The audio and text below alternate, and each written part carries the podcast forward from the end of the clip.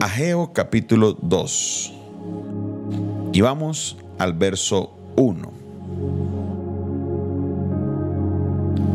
Libro del profeta Ageo, capítulo 2, verso 1. Dice la palabra de Dios en esta manera.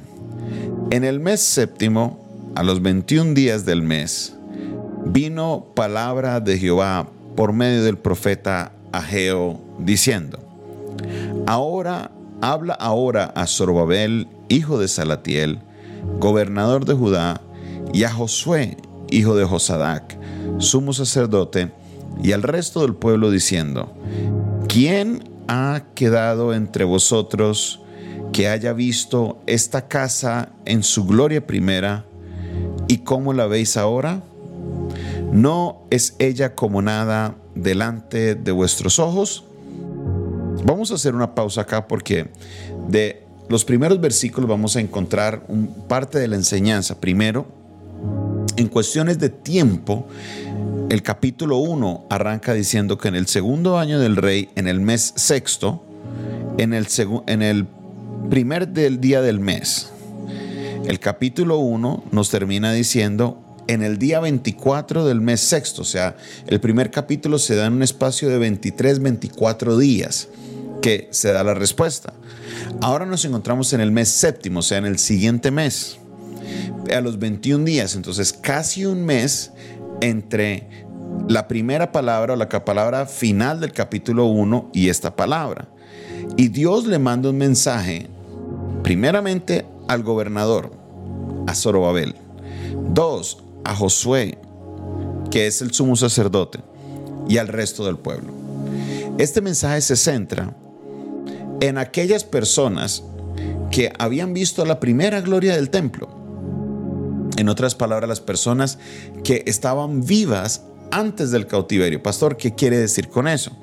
El cautiverio, desde que fueron sacados de Babilonia hasta que ellos regresan a reconstruir el templo, se demoró 70 años. Entonces se están refiriendo a personas mayores porque hagamos una matemática simple. Si al salir de Babilonia, haber sido, perdón, si al salir de Jerusalén, si fueron llevados cautivos con solo 10 años, supongamos, al regresar, si el, periodo se demoró 70 años, tendrían como mínimo 80 años.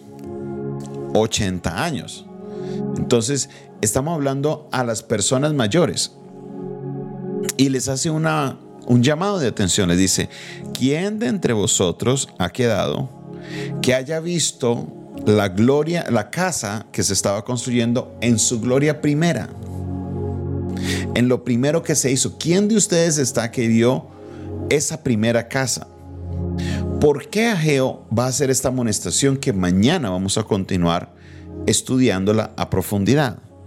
Porque en Esdras capítulo 3 verso 12, libro de Esdras capítulo 3 verso 12, se hizo la ceremonia de colocar los cimientos, de colocar las primeras piedras de construcción de la nueva casa. Y, y sucedió una escena que todos todos, todo el pueblo estaba en una gran algarabía de alegría porque la casa de Dios estaba siendo construida. Pero, mire lo que dice el verso 12. Y muchos de los sacerdotes, de los levitas y de los jefes de casas paternas, ancianos que habían visto la casa primera, viendo echar los cimientos de esta casa, lloraban en alta voz, mientras muchos daban grandes gritos de alegría. ¿Por qué lloraban? Ageo no lo explica, porque Ageo dice que para esos ancianos, para estas personas que habían visto la gloria primera de la casa, decían, esta casa nueva es como nada. En otras palabras, la casa nueva que estaba haciendo Esdras era más pequeña que la primera casa que había construido Salomón no era tan majestuosa como la casa que había construido Salomón. Por eso dice, ¿quién ha quedado entre vosotros que haya visto esta casa en su primera gloria y cómo la veis ahora? ¿No es ella como nada delante de vuestros ojos? ¿Qué le va a decir Dios a estas personas? Hoy los quiero a ustedes es ubicar geográficamente, ubicar en tiempo ubicarlos en la situación. Mañana estaremos leyendo cuál es el mensaje de Dios para los líderes y para los ancianos que en vez de alegrarse por la construcción del templo, lloraban. Lloraban porque para ellos la casa nueva era como nada. Era como nada. No estaban llorando diciendo, no, esta casa no es como la de Salomón. Esta casa no es como nada. ojalá hicieran la casa de Salomón porque esa sí era un templo. Ese sí era un templo. La palabra de Dios en este momento viene a estas personas. Todos en la familia o en los círculos de amigos, en el círculo de trabajo, tenemos personas que se acuerdan de las glorias viejas, todo el tiempo hablan de las glorias pasadas, todo el tiempo, todo el tiempo. Hablan de las glorias pasadas. Ah, es que en aquel tiempo. Ah, es que cuando yo tenía. Ah, es que cuando yo tenía dinero. Ay, es que cuando estaba tal persona. Todo hablan de las glorias pasadas. El Señor les va a hablar por medio de estos textos. El Señor va a tener un mensaje para aquellos ancianos que en vez de alegrarse por la construcción de la casa, estaban tristes porque la gloria del templo de ahora no se comparaba para nada, no le llegaba ni a los tobillos al templo que construyó Salomón.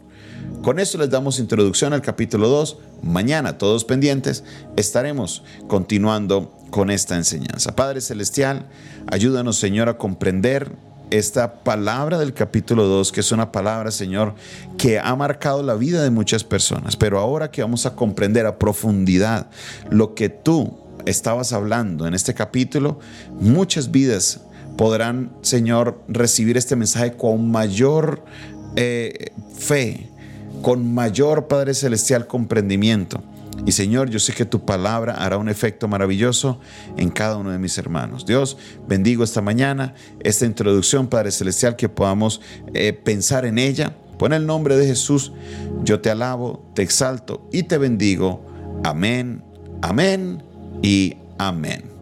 Esta fue una producción del Departamento de Comunicaciones del Centro de Fe y Esperanza, la Iglesia de los Altares un consejo oportuno en un momento de crisis. Se despide de ustedes su pastor y amigo Jonathan Castañeda